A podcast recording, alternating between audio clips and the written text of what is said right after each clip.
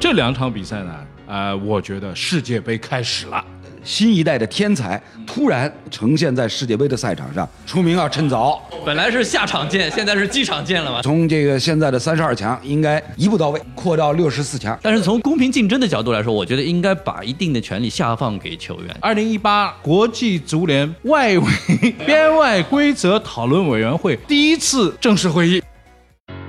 世界杯是一场足球盛宴，硬菜全在这儿，世界杯又是一部悬疑大片。不到最后一刻都很难说。南先生和他的朋友圈，陪你畅聊整个夏天。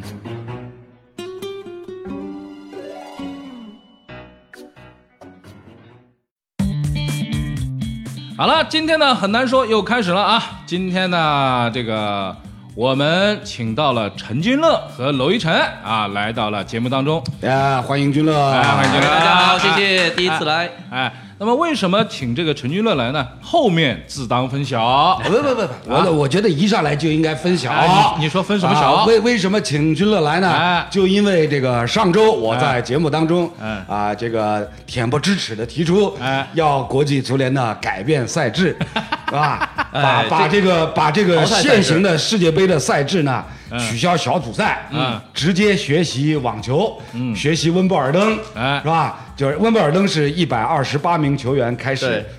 每轮淘汰。嗯然后呢，世界杯呢就应该64学强哎改成六十四。那那你看哎呀，君乐一听就明白，你知道哎对啊啊，到底自己因为人自己人因为我在小组赛最后一轮看比赛也实在是看不下去了，他日本那场比赛太丑陋了，啊丑陋丑陋太做得出来了，丑陋丑陋其实我也在那个微博上说，这个他们竟然是最后用最没有公平竞争的精神的方式，嗯，获得了一场公平竞争的胜利，嗯嗯，这是非常有讽刺意义的。是所以我觉得这个问题你不管规则怎么改，其实为了避免这种小组淘呃小组循环赛制的弊端，嗯一直在各种规则修订，这次就弄出了这个比黄牌数来哎。好好那其实这个原罪避避免不了。是没问题对啊。这个问题呢，我们一会儿再讨论，好 吧？哎，这个不能上来就讨论这个，因为昨天比赛刚打完呢。先来说一下这个昨晚今晨啊，昨天晚上和今天凌晨的这两场比赛，这两场比赛呢，呃，我觉得世界杯开始了。啊，这样说啊，世界杯开始，因为虽然小组赛当中呢有一些精彩比赛，但总体来说呢，这个这个成色一般啊。嗯。但昨天这场比赛啊，说实话，法国对阿根廷这场比赛，如果赛前有人跟我说、这场比赛要进七个球，啊我可能一巴掌呼过去，神经病啊！但是真的是进了七个球对，而且个个漂亮。呃，我我跟你讲啊，这个赛后啊，赛后我的朋友圈里面看到最有趣的一条，嗯，就是是我们这个前央视的著名的这个足球主播，哎申方健，嗯，我们方健兄弟发了他这个朋友圈里的一段，说有一朋友呢，就是在开赛前，嗯，就是预测波胆，嗯然后然后呢，就就就就就说除了四比三以外，嗯剩下所有的比分，就是帮我帮我都都压个两百， 结果结果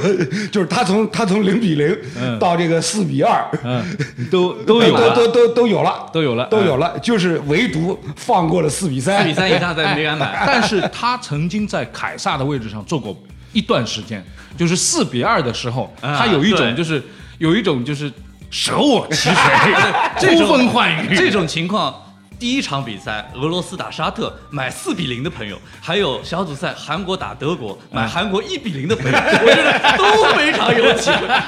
补时阶段四比零了，补时阶段一比零了，，据说啊 就没有据然后据说我我是不知道这个啊，我是昨天因为也看朋友圈看到了很多，说一赔三百三十 一，哇，这个赔率啊，这个赔我我是觉得说，就是赛前我说了我的态度啊，嗯就是赛前你告诉我四比三，或者告诉我七个球，我的反应是一样啊，一巴掌给一巴你掌，呼然后然后到了比赛结束，如果四比三的时候，我就跪下来膜拜，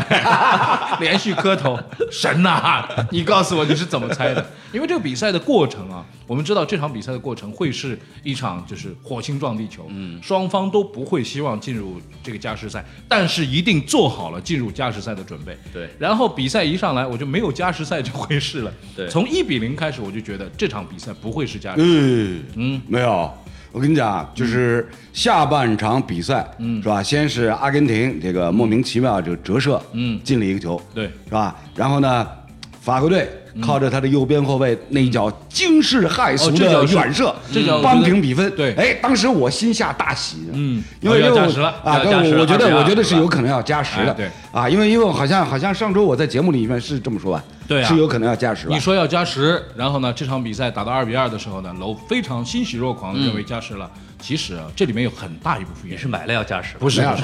不是没有我我我跟你讲，这个啊这个呢，其实哎让其我说完，啊啊啊让我说完，就是很重要的一点呢，他就是瞅老唐别扭，你知道吗？啊？瞅唐蒙别扭，就是凭什么啊？你就舒舒服服的打到现在，就基本上连零比零都没有的比赛，啊对吧？凭什么你那么舒服？让你加一场，哦，那场老唐说的是吧？ 对啊，就是我身边的一些就是呃外围球迷，所谓外围球迷就是四年不看球，看一次世界杯的那种外围球迷。那么这些球迷呢，也表达出了他们的一个态度，就是说，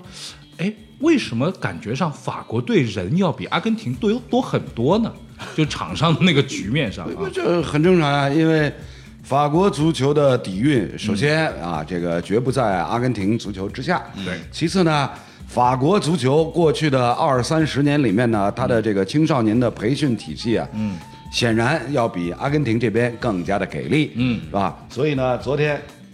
出来一个年姆巴仅佩十九岁的姆巴佩，巴佩我也觉得，一方面会觉得有这种错觉，也是因为姆巴佩太快了，跑出这种影分身的感觉，哪里都是他。对而梅西呢，可能就是习惯那种散步式的踢法，这种跑动的范围可能会相对来说就少一点，只哪能里是只能是这么来说，上因镜头为的次数少一点，是 呃，吧？只能是这么来说，因为梅西呢，咱们已经看了十多年了，嗯，你说不疲劳吗？嗯，肯定会有疲劳，是不是？对然后姆巴佩呢，像一个新一代的天才，突然呈现在世界杯的赛场上。嗯，其实呢，话也得说回来，就是昨天因为深夜。看完比赛以后啊，就有就有其他其他媒体的一些一些这个记者朋友，嗯，在在在微信上来问我，嗯哎，这儿说姆巴佩啊横空出世，然后我就觉得这好像在在我们专业人士或者专业球迷看过来摩纳哥那年夺冠对啊就是姆巴佩，就我这样们我们啊早是就吧知道这个小孩儿了对对，是去年八月份，姆巴佩从法甲摩纳哥转会至大巴黎，当时大巴黎给出的条件是先租后买。嗯，去年八月份哦，给出给出来的媒体报出来的这个转会身价已经达到一点四五亿欧元了已。经超博格巴了。对啊，而且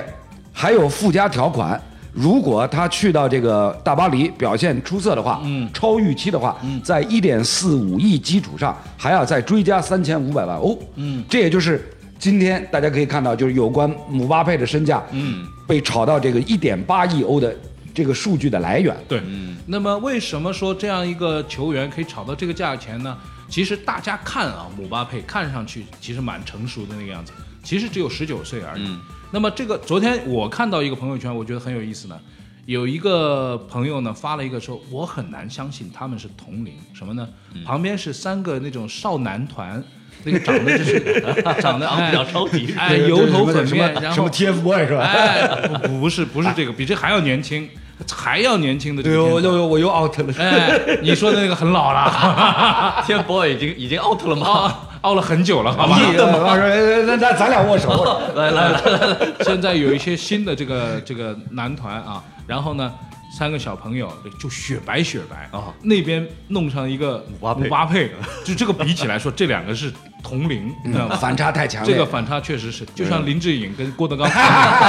我就知道他要说这 个。这个时候你有一种超级违和感，但是他们真的是同龄。那么通常来讲呢，越年轻出道，这个钱赚的越多，这个是不争的事实。出名要趁早，出对啊出名要趁早。你要说现在二十八九了还是新人，那就麻嗯麻烦了，是吧？反正干不了什么。C 罗现在就是这个状况，是吧啊？他要想尽办法证明自己，虽然是已经是三十多了，但是仍旧可以踢得很好。但昨天的比赛当中，两位被比这下个去大了牌球星都已经打下打对出我原，形我了非常希望我们网球界有这样的新人出现。现嗯在的问题就是，还是费德勒、纳达尔，没有一个新人。网球呢有一个有一个很核心的问题，网球跟身体的要求来讲呢，当然身体要求是很高，嗯但是网球呢，毕竟还是技巧啊，占据一嗯头个脑很很主动的主要的一个，但足球不是啊，嗯足球我头脑特别冷静，我执行技战术特别好，我特别有心思，哎，他他跑得比你快，嗯， 哎，他跑得比你快，他别的没什么，他就就像那个姆巴佩昨天那个禁区里面大混战当中对，对对，一脚摘出来那个，嗯右脚一扣，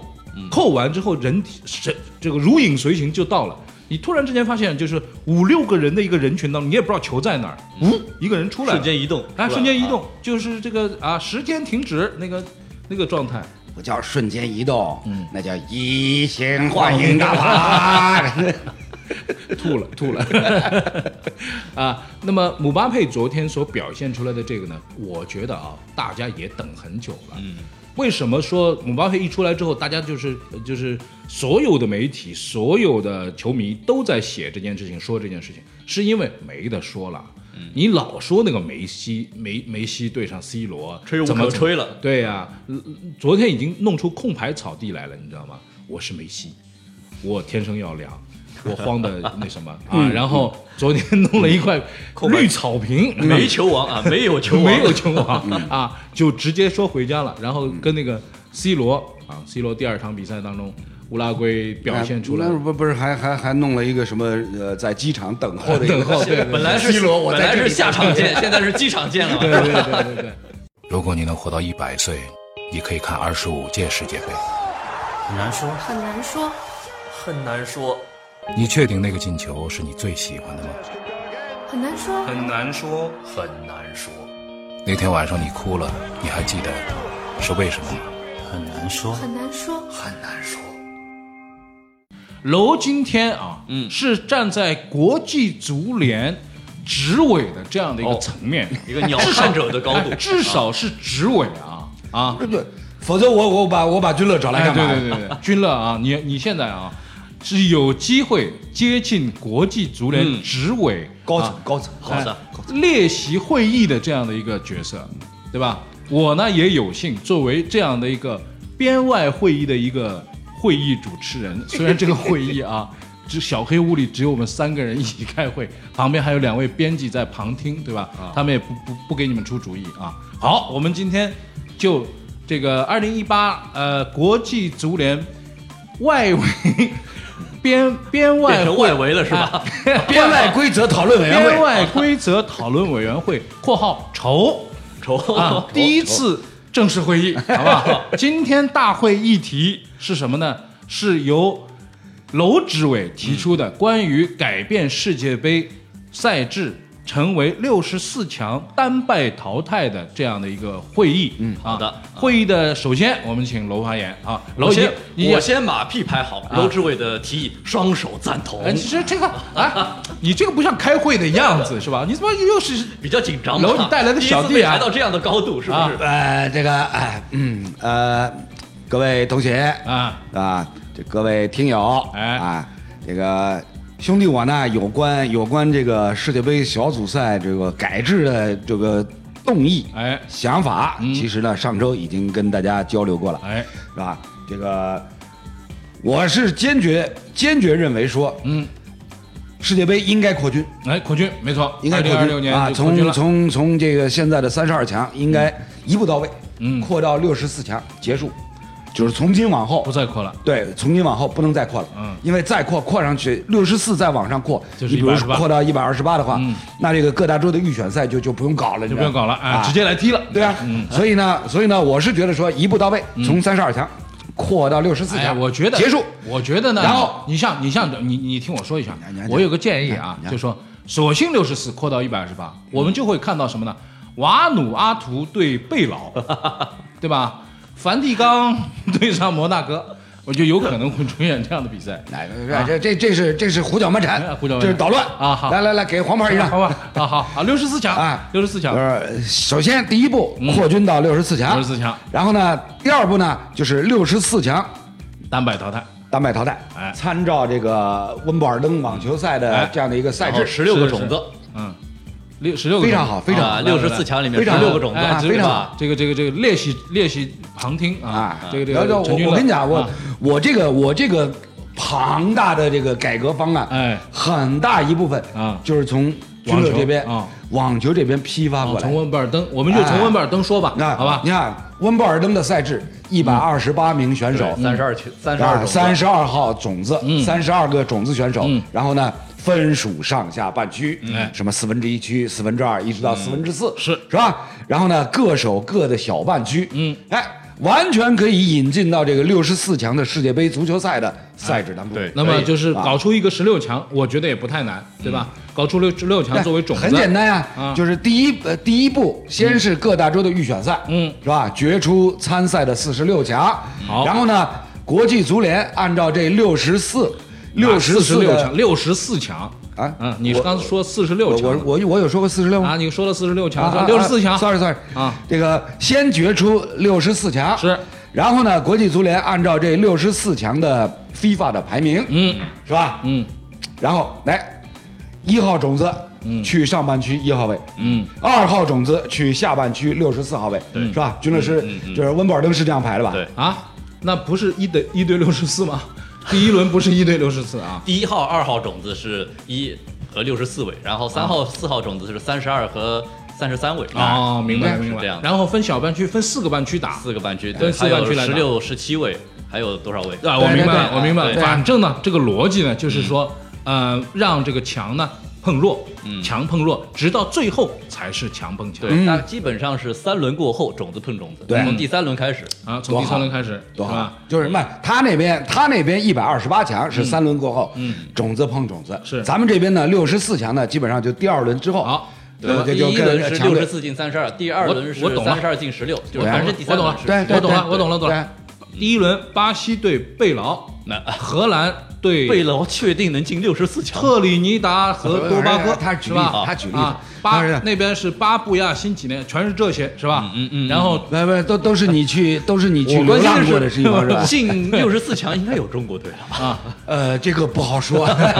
这这个个这个呢，就还牵扯到我们国际足联对于六十四强的一个各大洲的怎么分配名额的分 配。这个事儿啊，今今天咱们不提这个不愉快的事情，好的吧？好的哎，我告诉你，好多人说让大家扫兴哎，好多好多人说什么？二零二六年说我们亚洲会有八个席位了， 8.5啊，八点五个席位了。哎，跟亚洲你有有个东西关系叫吗是哎，吗亚洲有个东西叫十强赛，你知道 吗？我们没进去，你知道吗？啊，十个你也没进去，八点五个跟你有关系吗？哎，别胡扯啊啊！呃，就是咱们前两年也亚洲区十强赛不是有中国呃，队，进过去进去过是吧啊？这不是咱说们时隔多年之后又重新进了十强 赛， 又进了哦十这样强，好扯啊这个不是事不是，结果拿到了你你第九得你名得是吧？你得你得从正面来看这个事儿啊，是吧？嗯，对不对？就是像一楠啊，就是我我就讨厌他这点，嗯，他看咱们中国足球啊，永远是站在负面，啊嗯，你知道吧我？我觉得我其实代经表过了那么多大年多数打击，我还是很对对一男有同理心。其实我也 是这 样。对啊， 对啊，对啊。墙头草哎啊，哎，楼呢？哎，楼这边，哎，说回这个很佩服你那么多年的激情人在啊。好了，这个提案呢，我觉得还是要提请大家去讨论啊，嗯，因为如果说能够稍稍的，就是考虑一下来一下就走的那些球队的这个呃他们的这个位置的话，嗯那么。呃，怎么办？我不知道，我想不出办法来。如果真的是那样的话，我觉得单派淘汰至少有一件事情，比赛一定是激烈的，没有日本队那个比赛那种情况。对啊嗯肯定没有所那种情况。以啊，所以这就是我上周所提出来的嘛，就是看你想要什么。嗯你如果说要消除，要从根本上嗯去消除类似像日本队那样的消极比赛，那种那种那种是所谓的公平竞赛，嗯，是吧？你要消除这样的一些弊端的话，那么只有从赛制上来进行改革。没错但是呢，六十四强单败淘汰。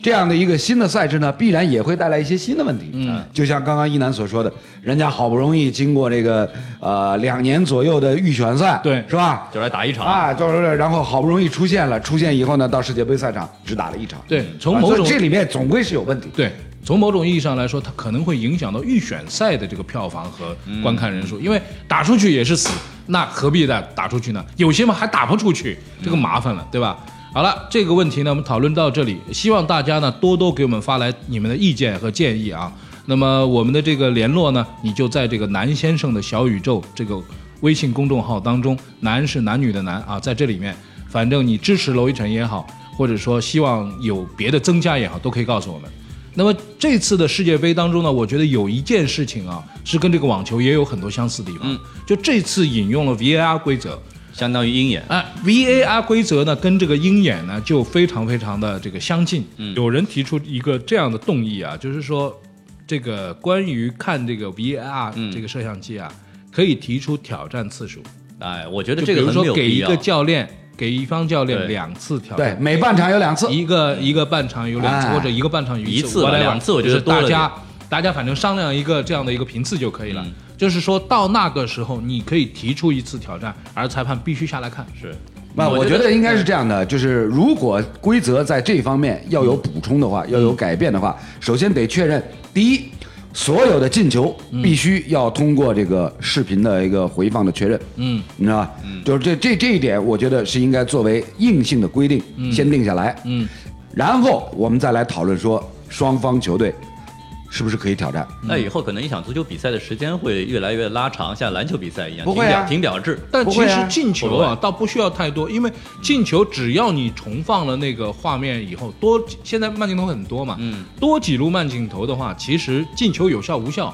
这个远射确认打是进很去快很容易对这啊个确认很快，这个其甚至啊，只需要什么，就是视频裁判，嗯，在耳机里面告诉主裁后台判操作就可以了。对吧，嗯就是进球有效。你只要你只要发最简单的指令，嗯，go confirmed，嗯，go confirmed，嗯，OK。那么裁判可能还有红黄牌点球的判罚也需要一些。不，目前确的认吧目前的 VAR 呢，就是就是就是这个指向四个区域：一进球，嗯，二这个越位啊，不是不是不是不是不是越位，呃，二是这个点球，点球三红牌，嗯四认错人。嗯，就啊给牌认儿错给人错了啊，两人长得比较像现。在现在现在的 VAR 的这个涉及领域就是这四 方面。对我我觉得最大的一个缺陷就是球员或者说球队这一块没有任何的主导权，这是足球和网球相相对来说一个最大的问题。因为网球我们一直说球员是球场整片球场上主地位角最高的一个对人对对，他的地位是高于裁判的。对但是足球有这个问题，就是裁判的地位高高在上。没错对没错，就这是一个这是两个不同性质的比赛。那对，但真是这的从句公话平竞公平竞争的角度来说，我觉得应该把一定的权利下放给球员或嗯者是主教练啊。呃，如果给教练，我觉得啊，下放到教练比较合理。对因为下放到球员啊会乱。球员有的时候情绪上的，昨天 C 罗吃那张黄牌，就是、嗯就是冲着裁判已经是鼻子是是顶鼻子去那样子。教练这样的情况相对来说比较少一些。那么给到教练，那么又有一个问题，教练如果被罚出去了，还有没有？不是不是助理教练啊，助理助理教练你不可能把这个教教练组的好人都啊那罚么出去其吧？实就是下放到教练组，对啊对吧？下放到这个那因为网球呢跟足球相比较呢，还有一个最根本的差异，网球因为是个人运动，对，是吧？足球呢毕竟是一个团队项嗯目，所以呢，像一楠刚刚所提到的，就是参照参考借鉴网球比赛现行的很多的这个做法规则，允许球员挑战，然后呢到足球这边呢就是落实到允许球队挑战，对，而且这个挑战机制嗯呢，你挑战成功以后，这个次数还保留，保留对允许你错一次，对而不是允许你挑战一次。对啊对。然后这种情况下，我就觉得涉及到一个主裁的一个尊严问题。很多主裁他是不愿意去接受自己判错了这个问嗯题。其实网球比赛也会有这种情况出现，所以这个时候又要去怎么调？这这个很呢，很细就节是的问题。啊嗯这个要牵涉到，就是说，我觉得啊，要把裁判的地位保本身裁判对地位的认识，嗯，比如说鲁尼有一次被罚下，是因为就是对着裁判用力的拍了两下，在他面前拍了两下手，邓肯就是嗯邓肯也干过这事儿，对是对吧啊对，多了多了那个小多了呃，这个这个小贝也有过多了这样的这多个了这个状况，嘲讽对吧？嗯嘲讽裁判就说：“是你你判的好啊，就是这样子。”然后裁判啊什么？